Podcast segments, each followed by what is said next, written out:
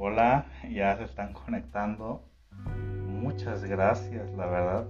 Un gusto, señor, saludar, este, un gusto saludarlo, señor. Hola, Jessy, Yuli, Moreno, eh, Liliana Dulce, buenas noches. Kimi Rodríguez, me acuerdo que de Tijuana, Melissa Monterroso, nos vimos este fin de semana. Eh, Mayra Chimichangas, eh, buenas noches, Lichi Lu, buenas noches. Mm, ya somos todos los que estamos, o estamos todos los que somos. Eh, muy, muy buenas noches. El día de hoy es un temazo, ¿eh? El día de hoy es un temazo muy, muy bueno. Chicos, estoy estrenando micrófono. ¿Qué tal se escucha? ¿Suena bien? ¿Suena bien el micrófono? ¿Me pueden hacer favor solamente de de, mencionarme si se está escuchando bien.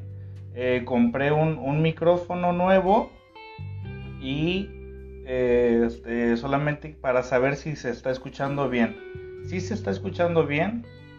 Costa Rica, saludos hasta Costa Rica, Stephanie. Karina, buenas noches. Chicos, pónganme por favor. Perfecto, si se, se escucha bien. Ok. Tuve un pequeño incidente este fin de semana. Estuve dando clases en línea sábado y domingo y mi micrófono, eh, el que siempre utilizo, me estuve moviendo de un lado y para otro porque el, internet me estuvo fallando y entre un inter y el otro perdí mi micrófono, no lo encontré.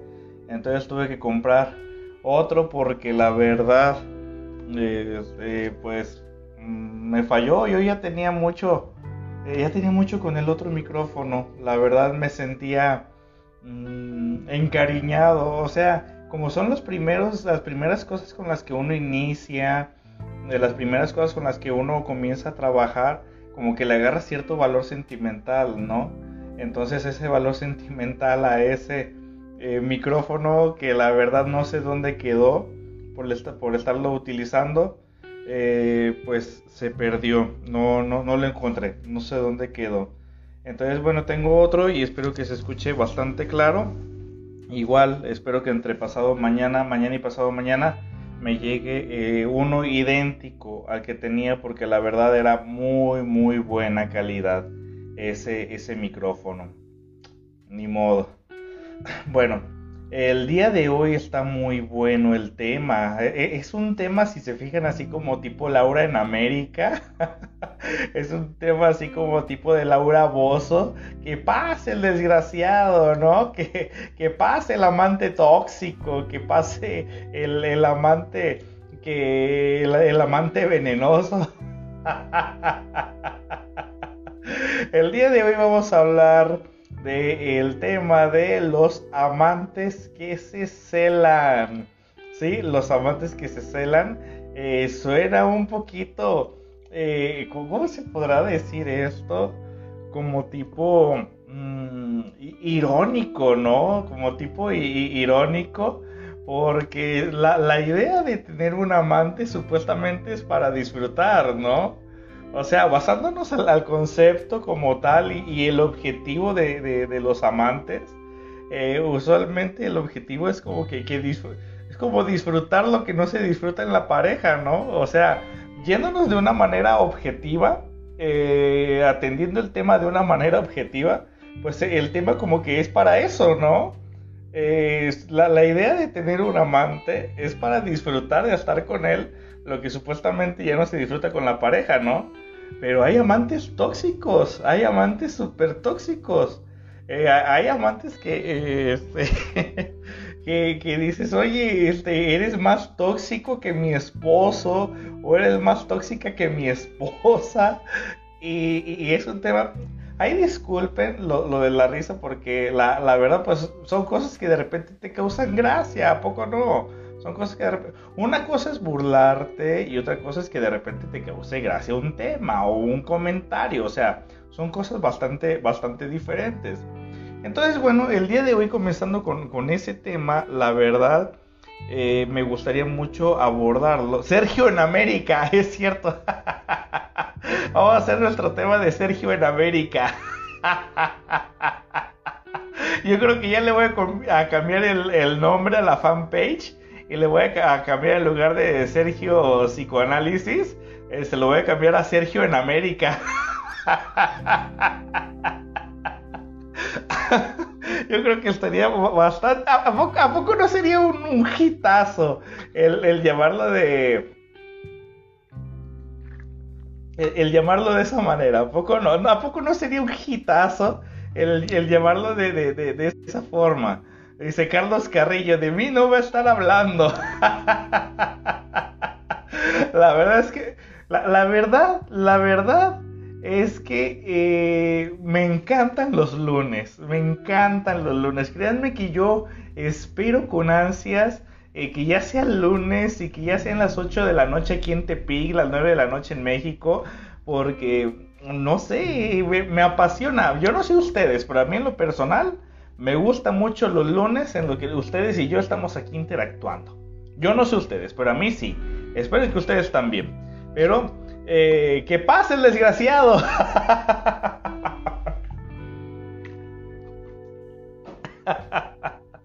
bueno, vamos a comenzar el, tema el día de hoy, que es, como les estuve mencionando, eh, cuando los amantes se celan. ¡Pum! ¡Pácatelas! Pácatelas. Así que eh, el día de hoy está bastante interesante.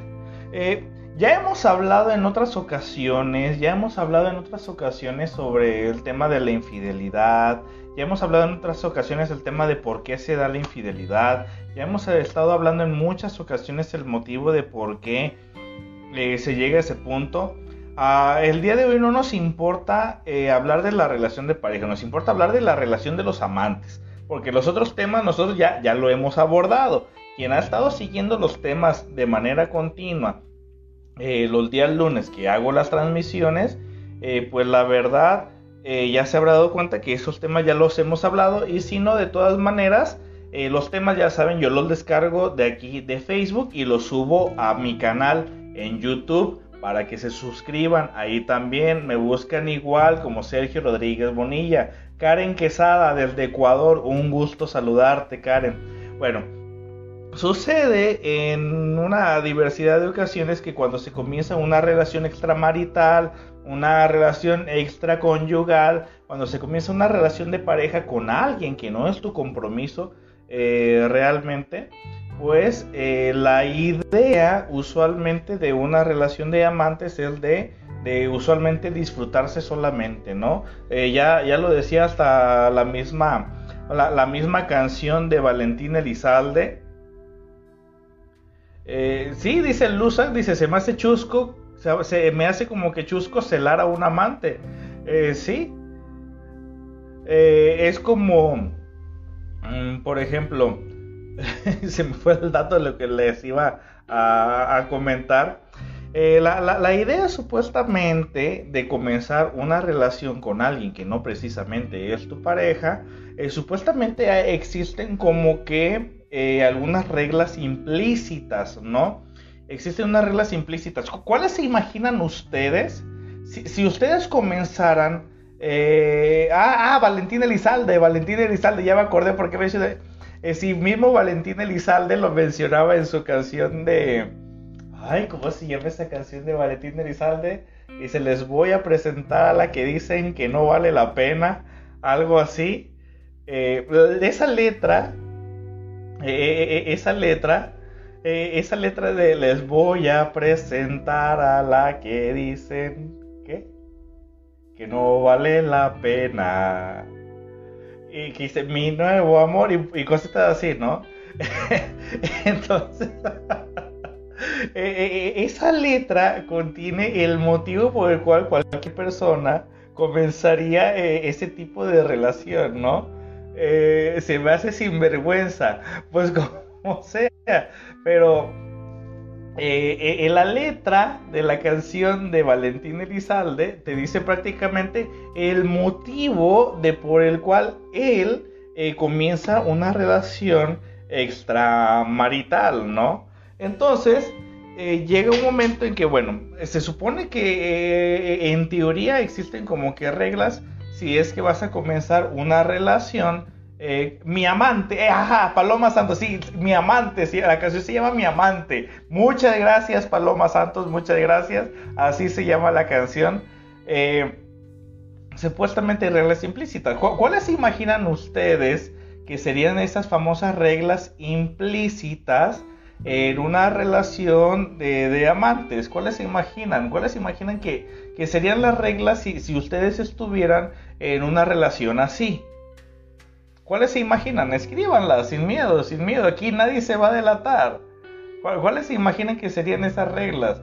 Uno, como que no exigirse tiempos. Eh, dos, eh, saber hasta dónde llegas, cuál es tu lugar. Eh, tres, saber que solamente es ciertos momentos los que se van a estar viendo y que te pueden cancelar de un momento para otro, cosas así, ¿no? Cecilia Casas, sí, que, que, que no va a haber reclamos. Eh, ¿Qué más dice?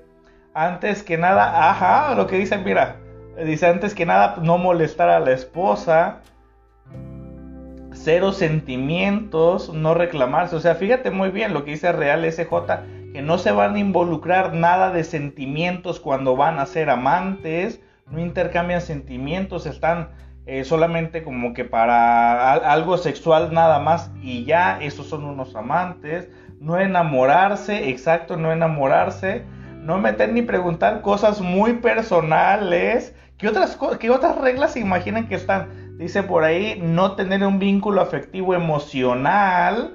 Fíjense muy bien, o sea, no, que no haya nada personal, cero vida personal, no encargarse de la vida personal del otro. Exacto, eso, esas serían eh, tipo, como Maluma Feliz a los cuatro, pero eh, no he escuchado la canción completa de, Maluma, ¿eh? No mandarle mensajes a la esposa para delatarlo, etcétera. No reclamar nada. Fíjate muy bien cómo todos saben muy bien las reglas, ¿no? Bueno, la, pero llega un momento, dice, y el que pone más reglas, por ahí dice, el que pone más reglas es el más celoso, ¿no? No exigir nada. Yaredi dice, está preparados para el final porque no es eterno tipo Sugars, no, no es tipo Sugars, es, es amantes, es, es, amantes. Dice, no sé las reglas de ese juego, se me hace muy sucio. Bueno, lo sepas o no, pues como que hay reglas, y uno como que más o menos se las imagina, te las sepas o no, más, uno más o menos se, las imagina, no tener amigos en común, eh, reglamento de confidencialidad, o sea, fíjate muy bien. Bueno, pues llega un punto de ese tipo de relaciones en el que eh, evidentemente uno de los dos eh, se enamora. Uno de los dos se enamora. O si no se enamora, el, la persona que usualmente termina enamorada en la mayor parte de los casos, o sea, no es una generalización, no estoy generalizando, porque una vez puse no estoy generalizando y una persona me respondió no generalices, pues no estoy generalizando pero en, una, un gran punto de los casos, la, persona que, eh, digamos, quien es el amante o la amante, termina enamorándose de esa persona usualmente, de la persona que tiene un compromiso, pero quien tiene un compromiso establece más las reglas de que no, yo no voy a dejar a mi esposa a mis hijos, o yo no voy a dejar a mi, a mi esposo y a mis hijos, etc. Entonces, llega un momento en que estos dos se comienzan a celar. ¿Y desde dónde se imaginan ustedes que comienzan a celarse? Porque algunos eh, llegan a, comentar, es que a mí no me importa que tengas esposo, que tengas esposa, él es lo de menos, ella es lo de menos.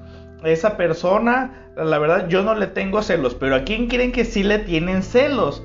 O sea, la amante o el amante, ¿a quién se imaginan que sí le tienen celos? Escríbanle, escríbanle por ahí. ¿De quién se imaginan de, de quién sí tienen celos?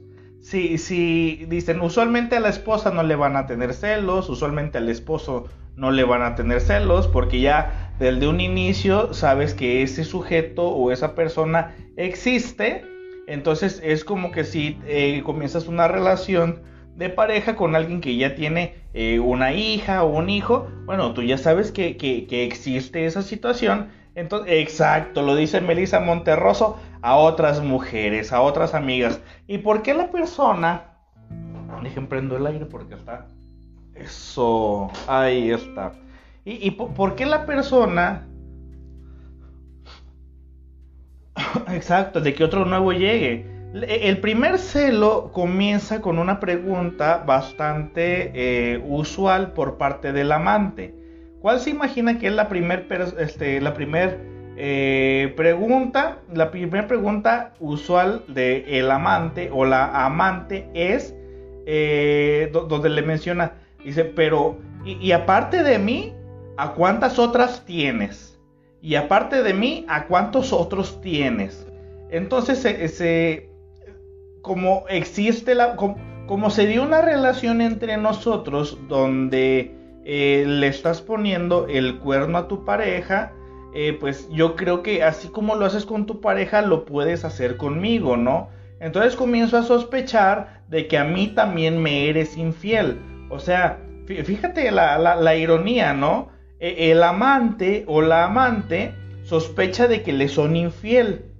Entonces, eh, entonces usualmente, eh, como se inició la relación de pareja entre estos dos individuos a partir de una infidelidad, entonces, fíjate muy bien, e, el amante termina, juzgando a su pareja de que es un infiel.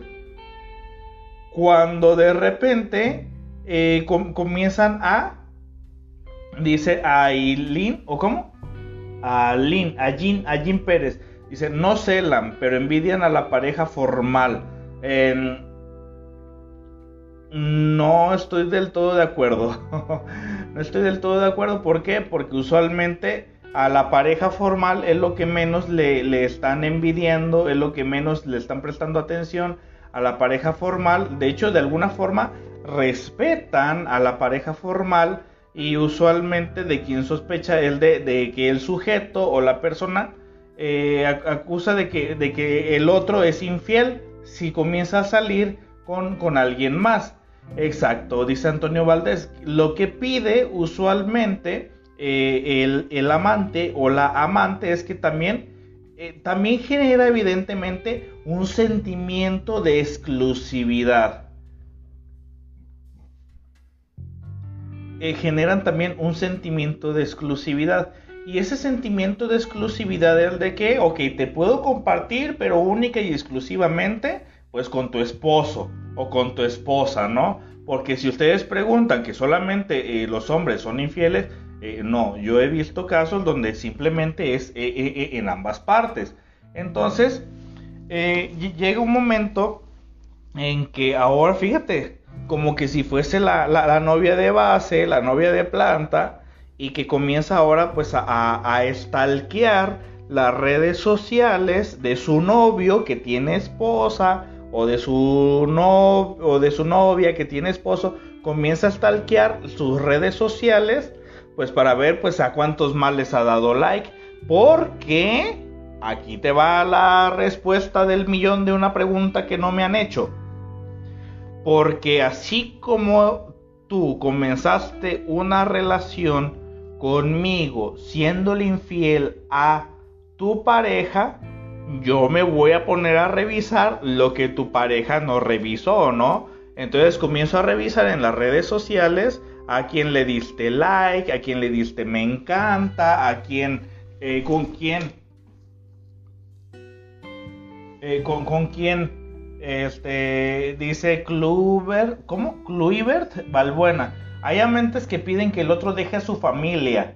Eh, no, e, ese, e, ese comentario que hiciste, Kleibert o Kluivert, eh, Valbuena, eh, es usualmente de un síndrome que se llama el síndrome de la otra, donde, el, amante, e, el amante usualmente ahora se sale de su papel de amante y comienza a exigirle eh, a su pareja un trato de exclusividad pero de exclusividad donde ahora sí le pide que deje a la esposa. Hay un síndrome que así se llama, se llama el síndrome de la otra o el síndrome de Fortunata, que está basado en, un libro, no recuerdo el nombre, pero está basado en el caso de que este, le exige que pide, le, exige que deje a, la esposa y a los hijos. Eh, eso es parte de este, hay que saberlo diferenciar. Hay, hay, que saberlo diferenciar, ¿ok? Una cosa es el síndrome de la otra o el síndrome del otro, donde eh, eh, existe una competencia en la imaginación del amante con la esposa o el esposo, ¿ok? Eso es en el síndrome de la otra o el síndrome de Fortunata. Otra cosa es los amantes que se celan. Los amantes que se celan usualmente eh, no celan a la pareja eh, inicial o no celan a la, a la, persona con la que existe el compromiso. Es decir, no celan al esposo o a la esposa. No, eso es lo de menos. En los amantes que se celan, los amantes que se celan es los celos hacia que mi pareja que tiene un compromiso eh, Mm, busco que no ande de volado con otras mujeres, que puede andar con su esposa, con su esposo, pero busco que no ande de volado con otras mujeres. Entonces eh, busco, no sé, en sus redes sociales, que no comience a eh, andar de volado de coqueto con otras, con otros, que no le dé like, que no le dé me encorazona. y la amante o el amante usualmente eh, usualmente eh, eh, comienza a atar cabos de que como comenzamos tú y yo nuestra relación a partir de una infidelidad, bueno, si le fuiste infiel a tu esposa, pues me estás siendo infiel también a mí. No me estás dando ese tipo de, ¿cómo se llama? De, de exclusividad que yo quisiera. Te puedo compartir con tu esposa, te puedo compartir con tu esposo, pero no te puedo compartir con alguien más. Vámonos a los términos psicoanalíticos, ¿ok? Vámonos a los términos psicoanalíticos. Primeramente, ¿qué, qué, es lo que sucede en la psique del el amante cuando comienza a celar a su pareja que tiene un compromiso? Eh, primeramente existe, eh, como todos sabemos, el ello, el yo, el super yo, etc. Entonces existe un momento en el que el ello eh, identifica que en su pareja, evidentemente, esta le genera bastante placer, pero no el placer suficiente como para formalizar. Es decir, yo acepto y me no me conformo, este, o bueno, sí, me conformo y acepto y me gusta eh, y yo estoy consintiendo que me voy a quedar en el papel de amante yo hombre, yo mujer, consiento, estoy consintiendo que me voy a quedar en el rol o papel de amante. Y no tengo ningún problema con eso. Es decir, yo soy consciente y me quedo en ese papel, pero no nos seas infiel a tu esposa y a mí, ¿no? O no nos seas infiel a tu esposo y a mí, ¿no? Porque como con base a que iniciemos nuestra relación pues con una infidelidad, pues desde ahí pues yo ya sé que tú eres un mendigo infiel. Entonces yo ya sé que tú evidentemente, eh, pues eh, como infiel, pues me puedes fallar. Entonces comienza eh, una mentalidad irracional a partir de que identifico que mi pareja es el objeto, es el objeto elegido que a mí me genera placer. Y más me genera placer por lo siguiente. Uno, yo que soy una persona soltera, de no deseo formalizar una relación de pareja contigo porque tal vez mi, placer más grande es que no estamos formalizando. Dice, como este, mi placer más grande es que no estamos formalizando. Yo acepto que solamente quiero estar contigo por algo sexual. Acepto que quiero estar contigo es como un tipo de contrato eh, implícito como por algo sexual y si acaso de repente una que otra comidilla, ¿no? Eh, te acepto pero que nos vean como en plan de amigos, no como de novios. Entonces eh, se, acepta ese tipo de, de, situaciones y la amante o el amante pues no tiene ningún tipo de, de ¿cómo se llama? De inconveniente. Pero comienza a, a distorsionar, llega digamos, un pensamiento intrusivo de que te amo, pero también te odio. Te amo porque eres la fuente del placer, es decir, yo te elegí y se genera una catexia por parte mía porque en ti descargo todo ese placer inconsciente que me genera el estar con una persona como tú. Entonces, eh, tengo miedo de que ese placer, cuando que no sé, al generarse una contracatexia, la contracatexia es que tú me correspondas a mí la intención sexual con la cual yo me estoy dirigiendo a ti. Entonces, el día que tú dejes de, el día que tú dejes de generar una contracatexia libidinal hacia mí, en ese momento yo me voy a sentir triste porque quiera o no, de alguna forma sí me estoy enamorando de ti. Dice su objeto de deseo que generado que genera goce, exactamente. Eres el objeto de deseo que me genera goce. Pero la postura donde yo me encuentro es una postura vulnerable, que sé que estoy como en la cuerda floja, que en algún momento tú me puedes terminar a mí y que yo no puedo respingar, yo no puedo este, decirte absolutamente nada más que aguantarme, porque como no soy la pareja formal o no soy la pareja de base, no tengo derecho de reclamarte que me estés dejando. Entonces, existe un miedo. Por lo tanto, lo que hace el amante es que comienza a reprimir hasta que llega un punto en el cual ya no puede, eh, digamos, eh, eh, el celo, el celo por parte del amante comienza cuando ya no pudo reprimir ese deseo implícito de reclamarle al otro que es un infiel. Y él solo o ella sola en su mente comienza a crear comienza a crear un escenario en el cual si no me contesta el teléfono, es decir, como él me dice a mí eh, los, los pretextos que le dice a su esposa eh, este, cuando está conmigo, que le, que le dice, eh, no estoy contigo porque estuve junta de trabajo, me tuve que quedar tarde en, el hospital, eh, tuve que realizar tal cosa, me entretuve con esto, estuve haciendo tales informes o sucedió tal cosa. Y, y, como yo amante escucho que tú le dices eso a tu pareja, el día que tú me lo llegas a decir a mí, a esto se le conoce como los famosos celos proyectivos. Entonces, esos celos proyectivos es que como yo estoy sumergida o estoy sumergido en una situación similar donde no necesariamente me están siendo infiel a mí, pero yo soy esa persona que es el, yo soy el cuerno, entonces el día que mi pareja, que, este, que, que es el cuerneador, me llega a decir eso a mí, de forma inmediata, se, este, se pierde, como dice Melissa, se pierde credibilidad, como diciendo, a ver, a mí no me vas a decir lo mismo que le dices a tu esposa.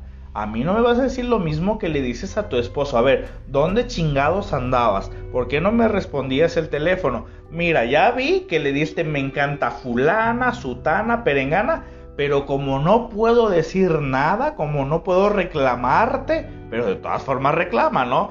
como no puedo reclamarte, no puedo decir nada porque yo también, porque, porque yo soy la otra, pues me tengo que quedar callada, ¿no? ¿Qué es lo que sucedió? Lo que sucedió,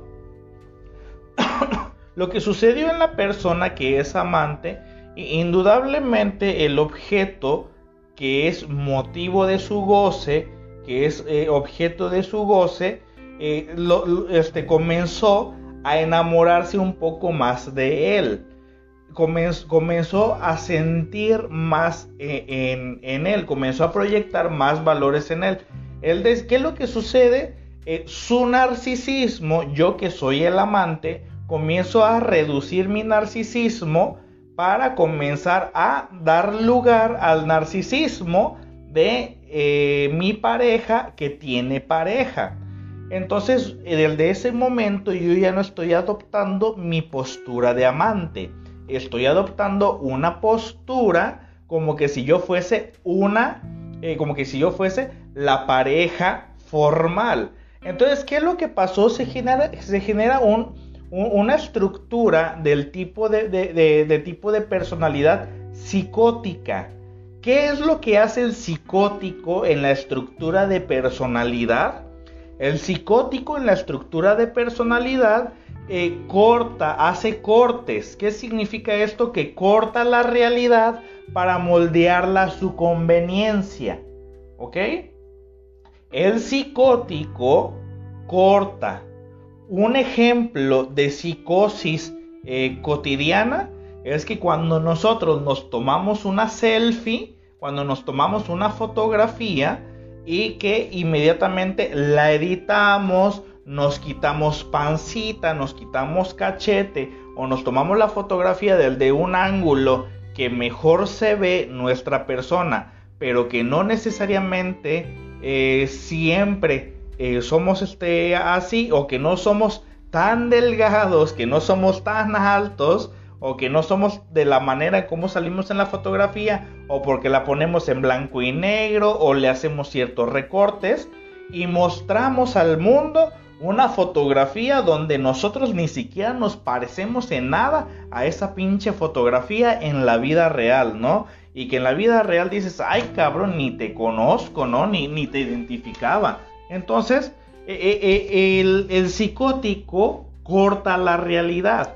El psicótico hace un corte de la realidad. Entonces, al, subir una fotografía donde ni siquiera nos parecemos, donde parece que ni siquiera somos nosotros, o nos embellecemos de más, ese es un, ese es un rasgo de personalidad del tipo psicótico. Entonces, ¿por qué? Porque estamos cortando la realidad. No estamos mostrando lo que somos verdaderamente, sino que estamos mostrando una, la parte más deseable de nosotros. Estamos mostrando la parte más sexualizada de nosotros. Entonces, es, un acto que, realizamos en la vida cotidiana. Y evidentemente, bueno, en este caso somos conscientes porque eh, en este caso, pues como somos narcisistas, por supuesto, del de nuestro narcisismo actuamos para vernos mejor en sociedad. Pero en el caso de los amantes, en el caso de los amantes aquí ya no es narcisismo. En el caso de los amantes, el amante que cela, eh, el, amante que, que, cela, eh, ¿qué, es lo que realiza? Eh, se ha salido de la realidad desde su postura donde, digamos, se atribuye comportamientos, valores o derechos de más que y los comienza a exigir como que si fuese aquella persona de base, ¿no? O, la pareja formal. Y, comienza a, a celarlo. O también se da evidentemente al, revés, ¿no? Bueno, o se da mutuamente. o, se da mutuamente, donde ambos amantes comienzan a celarse y hacen lo mismo. Aquel cabrón o aquella cabrona que tiene pareja y que comienza a celar a su amante porque comienza a salir muchas veces, porque sale a la calle, porque sale con los amigos, porque sale a disfrutar el ambiente, eh, le, comienza a celar como que si tuviese el derecho de no quiero que le hables a fulano, elimina a fulanito de tal, haz esto, mira, este cabrón, ah, seguro ya andas de esto, seguro ya andas de lo otro. Se comienza a juzgar como que se hace a un lado, se hace a un lado, eh, digamos, el, ¿cómo se llama? Se hace a un lado la, la realidad. O sea, acuérdense de Lacan lo simbólico, lo real y lo imaginario. ¿Cómo se imaginan ustedes que aplica aquí eh, esta secuencia de Lacan? Lo simbólico, lo real y lo imaginario.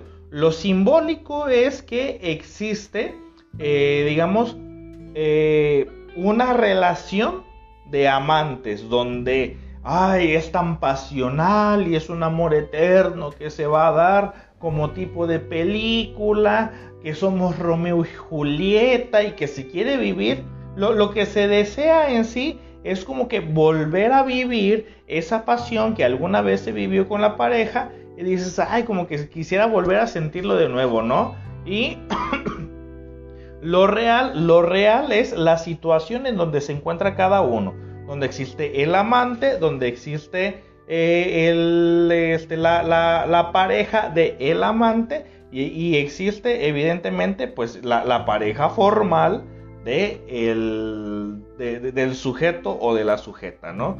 Entonces, lo simbólico, lo real y lo, y lo imaginario, lo, imaginario constaría aquí en este tipo de circunstancias que eh, es un momento idílico, es decir, eh, es un momento idílico en el cual eh, todos vamos a salir triunfantes y todos vamos a, a, recibir amor, ¿no? Es de esa manera.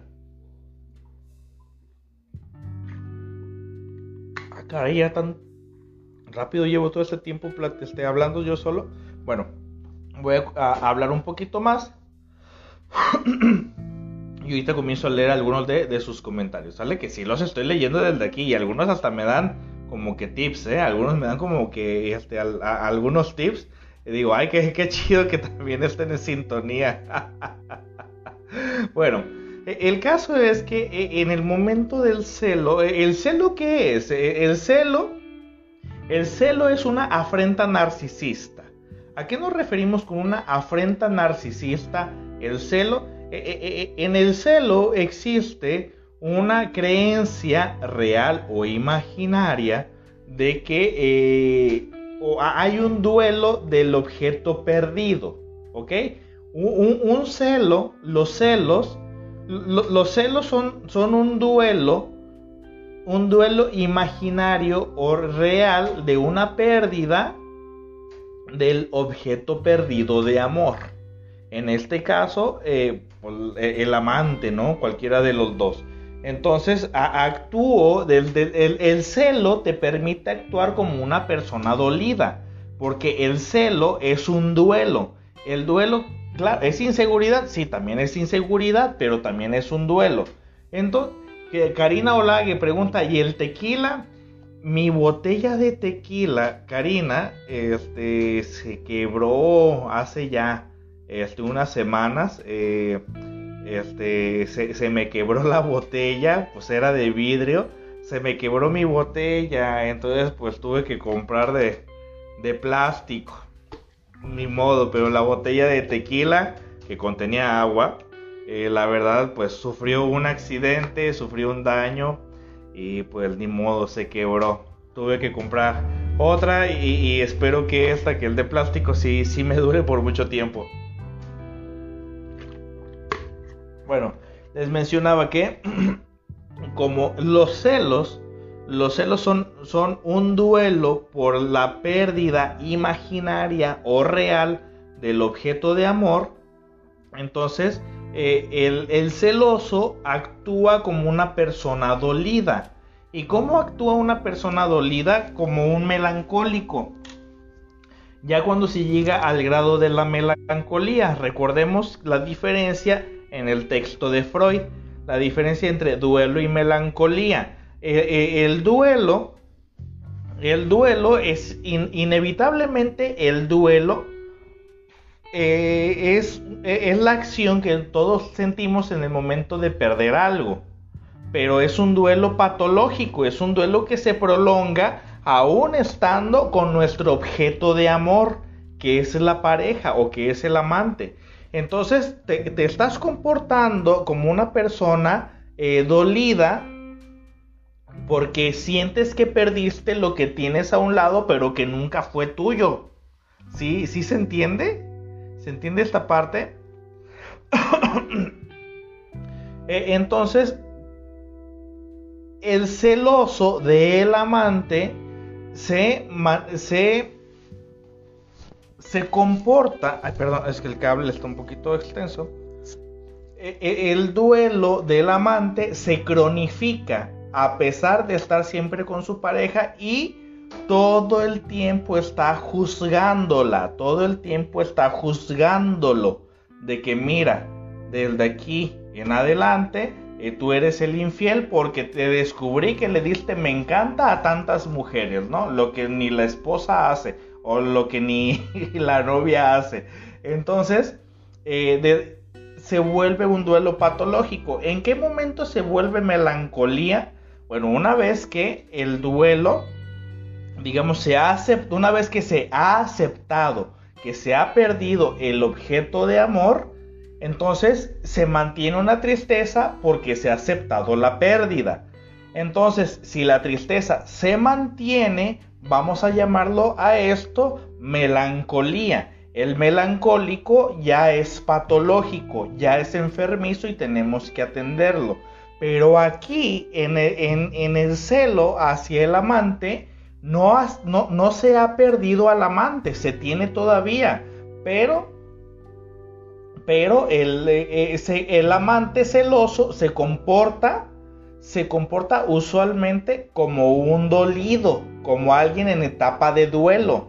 Entonces cuando los dos amantes se están celando, están celando desde el dolor, desde la etapa del duelo. Es por eso que es más doloroso todavía. Entonces, ay, perdón, ¿sabe que se paró aquí en los lentes? Ya. Oh, que la canción. perdón, perdón. Fallas técnicas, un poquito de fallas técnicas, perdónenme. Pero un, un ratito más lo limpio bien. bueno, entonces, eh, desde, desde el duelo, desde el dolor. Entonces, una persona que sufre, bueno, una persona que se mantiene en el sufrimiento porque el sufrimiento es lo que se genera ahora entre los amantes que se están doliendo entre sí mismos porque se está juzgando que el otro, de que uno, la otra aceptó una infidelidad y de que anda con, que, con puras personas que tienen compromiso y el otro porque, porque comenzó una infidelidad lo juzga porque a pesar de tener un compromiso comenzó este, con su infidelidad. Es decir, ambos se reclaman la infidelidad. ¿Se dan cuenta? ¿Se dan cuenta de, que llega este grado? El, celarse como amantes es aún un poco más patológico porque se reclaman la infidelidad, acto que comenzaron a, eh, a realizar.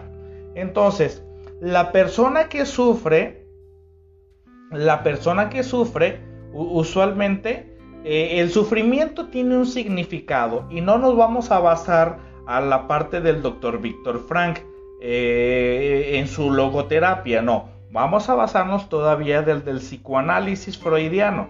Eh, el, sufrimiento tiene un significado del, de lo freudiano. ¿Cuál significado tiene el sufrimiento?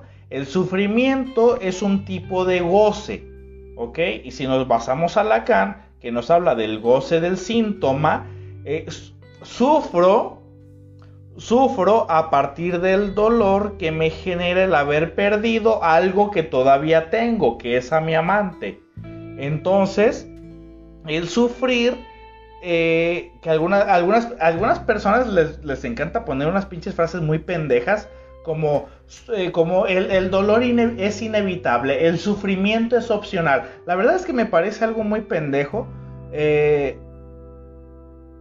la verdad es que me, parece algo muy pendejo porque eh, usualmente el sufrimiento tiene un significado.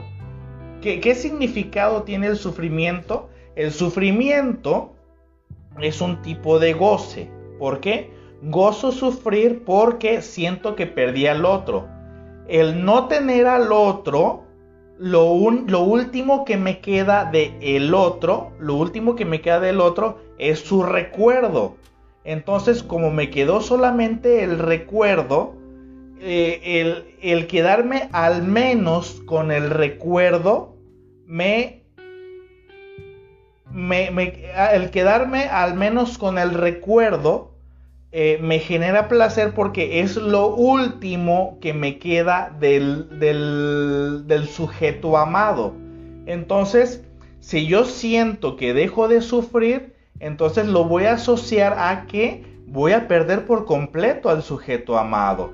Entonces, eh, sufrir genera un goce porque el sufrimiento me hace creer que existe una conexión entre, entre yo, mi yo, mi psique, mi yo, mi yo aquí y ahora y la conexión con aquel sujeto o aquella persona que yo amo.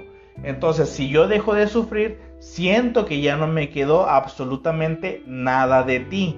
Entonces, si sufro, por lo menos me quedó el sufrimiento de hacia tu recuerdo. Vamos a leer una que otra pregunta. Brenda Arellano pregunta, ¿por qué tener un amante? Eso ya lo vimos en otros lives. Brenda, te invito a que, eh, a que veas mi canal en YouTube. Ahí este, están los, eh, los videos donde ya se ha abordado ese tema eh, también. Vamos a tratar de no profundizar demasiado en ese tema. dice, la solución para no sufrir demasiado con el caso, pues lo ideal sería no estar en ese tipo de relación, ¿no? Dice, a ver, me, me dicen, por favor, contéstele a Daniela Dana. Son las preguntas que tengo. A ver, ¿quién es Daniela Dana?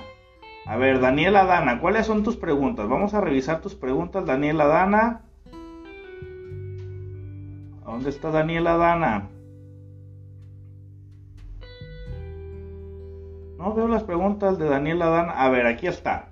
Daniela, una, una pregunta de Daniela Dana que menciona, ojo, hay mujeres y hombres que solo buscan amantes de temporada. ¿Por qué se aburren?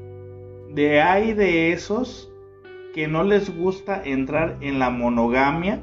Vamos a, responder solamente eh, esta pregunta de, Daniela Dana que, dice que tienen amantes de temporada. Bueno, los amantes de temporada, desde la perspectiva de Daniela Dana, eh, vamos a mencionar lo que eh, bueno, una, una cosa, hay dos tipos de relación amorosa entre amantes, ¿no? Un, tipo de relación podría ser una cuando eh, se fue amante solamente para, un, para, para sexo casual, ¿no? Que fue sexo y ya está ahí, ¿no? Y que hay personas que hasta duran años solamente teniendo sexo y ya está ahí. Y hay otras personas que comienzan una relación de amantes, pero que esa relación es un poco más afectiva, ¿no? Entonces, en, las relaciones, como menciona Daniela Dana, los amantes de temporada, es decir, por un ratito, eh, usualmente eh, no es que, ¿cómo dice? Que no les gusta entrar en la monogamia. ¿Puede ser esa una respuesta? Por supuesto que sí. E, esa es una de las respuestas. Y además me gustaría incluirle que eh, además de no solamente estar en la monogamia, sino que eh, busca en los amantes o en las amantes solamente esa satisfacción, ya sea sexual o afectiva, del momento que su pareja no le está dando, como diciendo mi pareja en tal temporada, de tal fecha tal fecha, como que se le suben los humos y ya no hay tal, ya no hay relación sexual. Entonces me consigo un amante que, que, cubra esas características que usualmente mi pareja en ese momento ha dejado de cubrir y vamos a hacer como que amantes solamente de este ratito, ¿no? Terminamos y la que sigue, terminamos y, la que sigue. E, es decir, lo que se cubre, lo que se cubre es esa parte que la pareja formal de alguna forma está dejando de proporcionar, ¿no? En cada uno de los sujetos, eh, digamos, existe eh, demandas muy diferentes de lo que le exige a su pareja formal. ¿Ok? Bueno, vamos a... A ver otra pregunta. Sophie Ortega dice, léame a mi doc, tengo 37 años y para mí es importante expresar lo que mencioné antes. ¿Y qué mencionaste antes, Sophie? Sofía Ortega, a ver, vamos a leer a Sofía Ortega.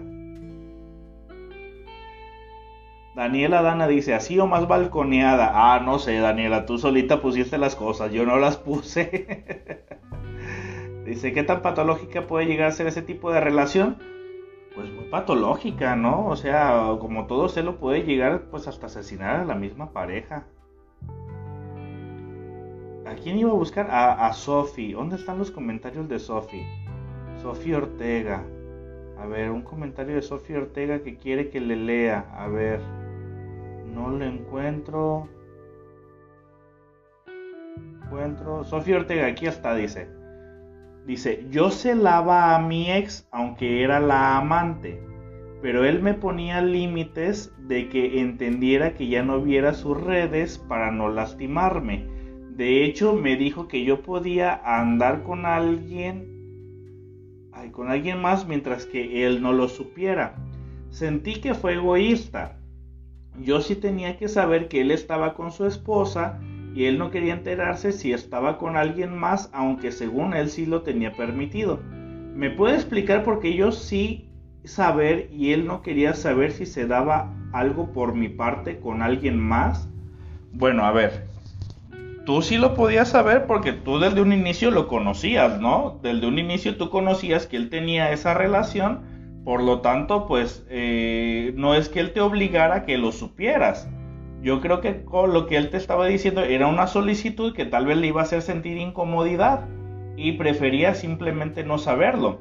En esa ocasión, me, supongo, no lo sé, que era algo opcional que él te solicitaba. Tú, lo, tú sabías que él tenía una relación con su esposa, pues por obvias razones, ¿no? Yo creo que, este, que, que, era notorio o que simplemente se sabía que, que él tenía esposa él tenía pareja, pues era imposible que no lo supieras. Supongo que en ese momento tú no tenías alguna relación formal, entonces supongo que él te solicitó a ti, ¿sabes qué? Yo no quiero saber el día que tú tengas una pareja. Eh, suena como que una parte un poco narcisista de que, André, tienes que saber de mí.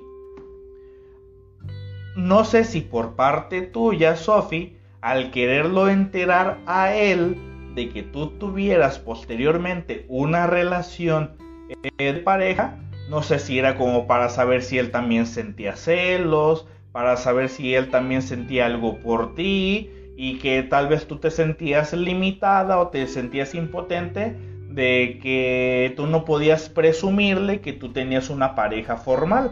Yo creo que eso era más que nada como una guerra de, como una lucha de poderes, ¿no? Una guerra de egos de, o, un tipo capricho de, de, mencionar, mira, pues tú también tienes que enterarte, ¿no? O supongo que tal vez como a ti te generaba algo de dolor el saber que él tenía eh, su relación con su esposa, me imagino, supongo que era como un deseo de que él también sufriera por, al, al enterarse de que tú también tenías una relación, ¿no? Eh, me imagino que eso ya era como un, como un tipo, eso es como una lucha de poderes, ¿no? Es como que, mira, tú me hiciste daño, pues yo también te voy a hacer daño, pero bueno, Sofi, tú fuiste la persona que desde un inicio tú sabías esa información, por lo tanto, eh, digamos, el, el jugarle en una competencia para que él también le duela, pues supongo que ya era como un tipo, no sé, como una lucha de egos, pues para que, mm, ándale también, ¿no? Como un tipo de venganza. Tú, supongo que tú fuiste la persona que comenzó a sentir un poco más y querías que sintiera algo similar a tu dolor para que se pusiese en tus zapatos, ¿no? Para que, para que comenzara a empatizar. Entonces, por ahí te pone Grecia Caudillo. Ay, Sofi. bueno, ustedes son los que están compartiendo el material, ¿eh? Yo no. Chicos, lamentablemente se nos fue el tiempo. Ya se dieron cuenta. A ver cuánto llevamos. 53 minutos. Pues este tipo de temas, chicos, la verdad este, que se nos va. A ver, permítame un poco.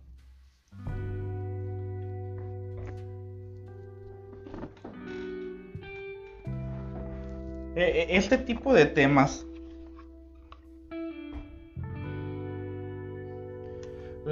la verdad que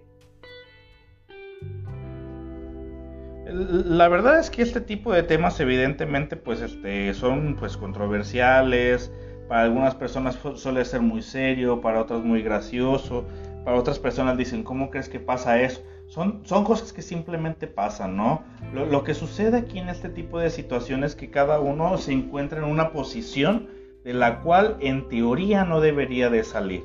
Entonces, eh, lo que pasa posteriormente cuando se comienza a, a, celar es que se comienza a otorgar privilegios de más a una persona que no te lo va a corresponder de la misma manera. Existe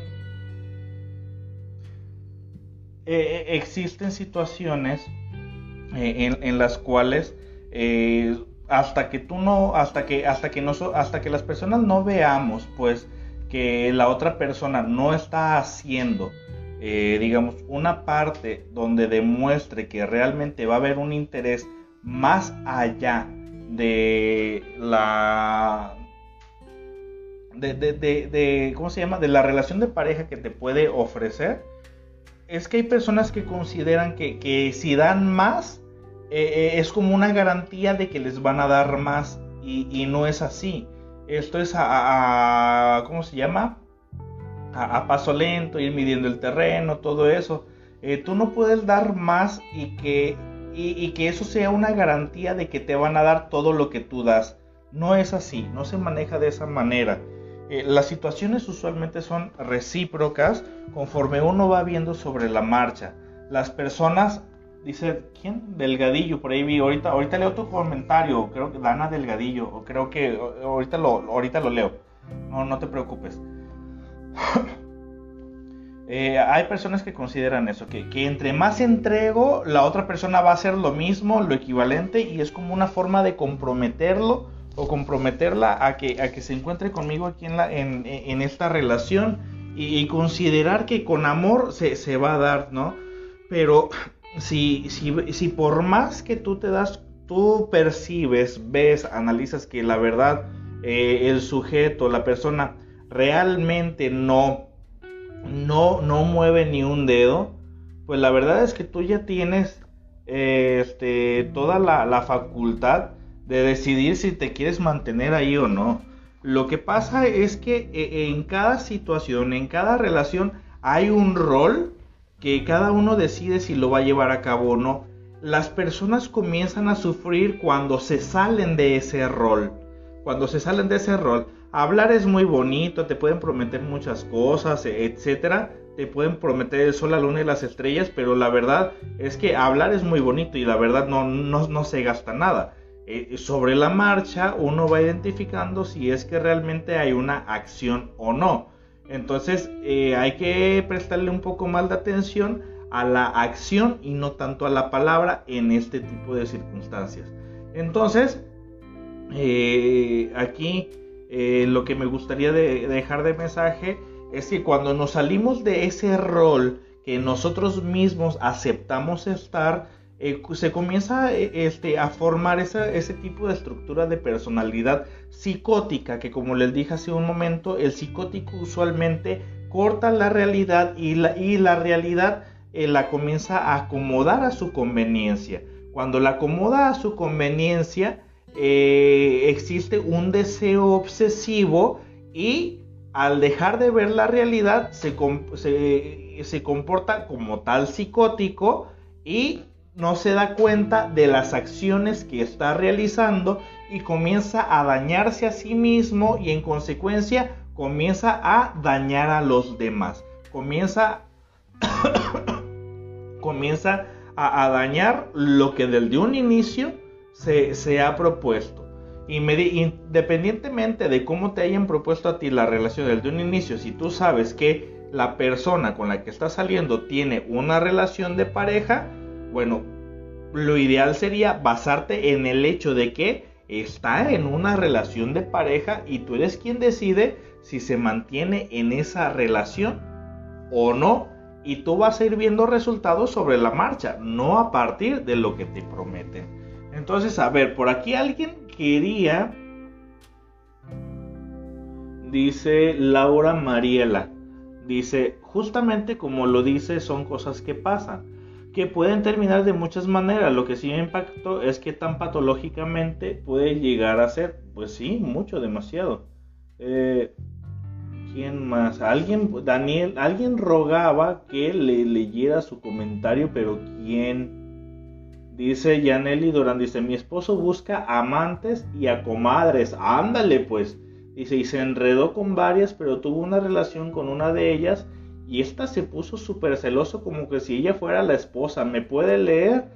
Pues mira, este, Yaneli, pues tú ya no necesitas trabajar, ¿no? Que la amante lo haga por ti. que la amante lo haga por ti, que ella lo cuide y tú ya no tienes necesidad de, estar cuidándolo, ¿no? Bueno, es que si tú también vas a estar con una persona que, que se la pasa con amantes, pues es que tú también eh, tienes todo el derecho de decidir si quieres estar ahí o no. O sea, ¿qué necesidad de estar teniendo dolores de cabeza? También es un acto de codependencia por parte tuya, ¿eh? Dice, ¿quién? Ah, Krishna Delgadillo dice, no se vaya sin responder mi comentario. A ver, voy a leer nada más el comentario de Krishna y ya me retiro, ¿ok? ¿Dónde está Krishna? ¿Cuál era tu comentario? Dice, es un tema muy extenso. ¿Ese era tu comentario? A ver, ¿dónde está Krishna? Krishna, Krishna. Dice, eso es lo que no puedo entender. Krishna, ¿cuál de todos tus comentarios quieres que lea? Dejaste varios. Me imagino que va a ser este que es un poquito más extenso. Dice, y por... A ver, ya lo encontré. Dice Krishna Delgadillo. Dice, ¿y por qué mientras están en una relación son infieles dos o tres veces y al final se separan de la esposa y resulta que quieren regresar de nuevo si se supone que son infieles porque algo les falta en la relación. Mira, Krishna, e, ese tipo de tema, como le mencioné a alguien anteriormente, eh, ya lo abordé. Busquen en mi canal en YouTube, ahí está este, e, el video de la infidelidad.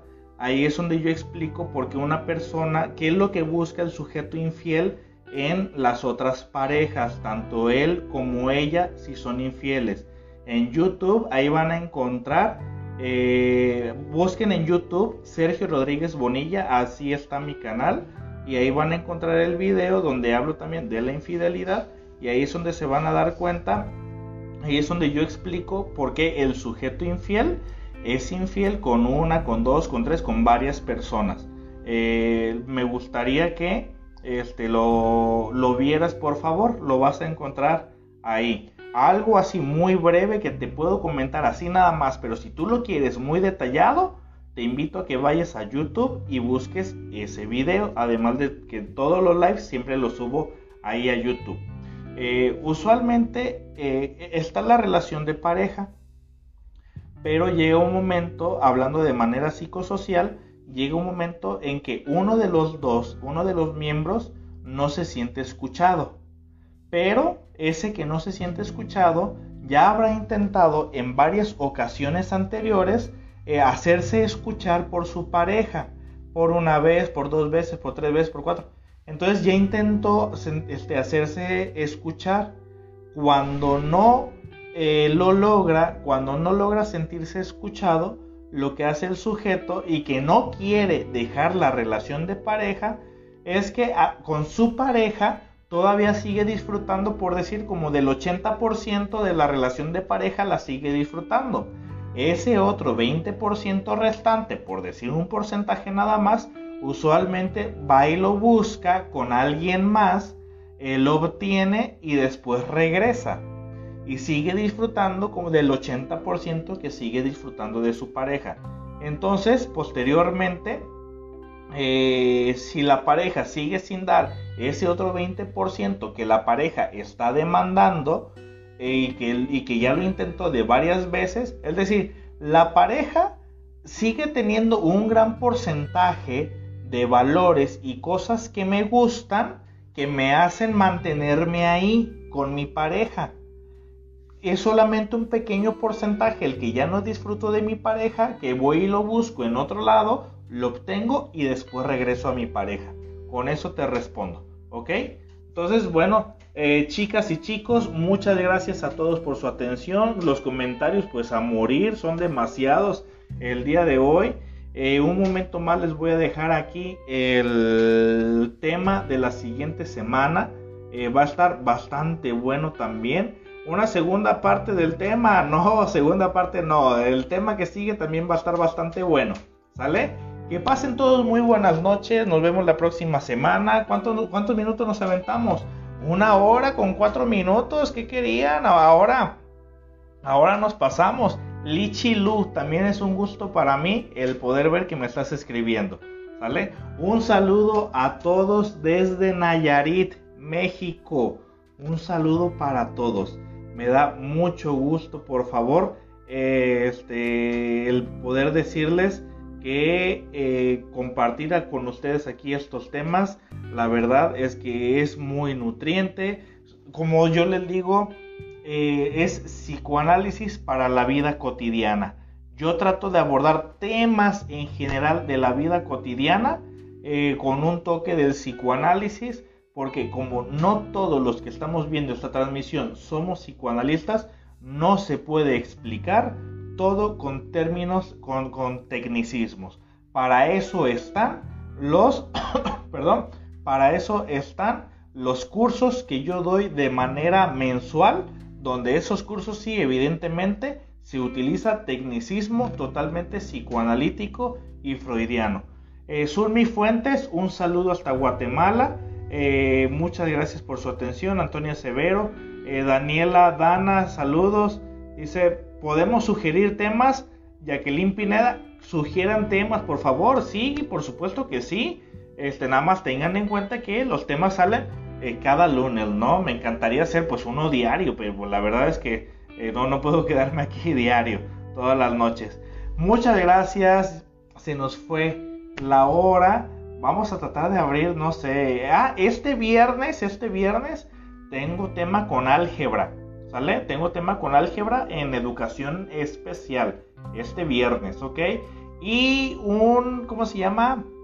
Un aviso parroquial en la fanpage al inicio de manera fijada ya está la información para que la revisen de el curso de certificación internacional en psicoanálisis que está avalado por la Cámara Internacional de Conferencistas, así como el, como el Instituto Inteligente de Profesionalización AC, que es la que nos va a estar dando a nosotros el valor curricular de ese curso de certificación internacional en psicoanálisis. Ahí lo tienen, entren a la página, es lo primero que van a ver para quien se quiere inscribir. Ah, este, ¿Los cursos se pueden tomar en Estados Unidos? Sí se pueden tomar en cualquier parte del mundo. Eh, desde cualquier parte del mundo que me vean pueden tomar el curso. Estados Unidos, Ecuador, Venezuela, Guatemala. Ahí están todos los datos por si son del extranjero, es decir, que son fuera de México. Ahí están los datos para que se puedan inscribir. También se pueden inscribir y hasta allá les va a llegar toda su documentación. Que pasen muy buenas noches. Muchas gracias a todos por su atención. En unos dos minutitos más aquí les dejo el tema de la siguiente semana. Ahí me lo comentan y compartan este live. Se los agradecería demasiado. Que pasen buenas noches.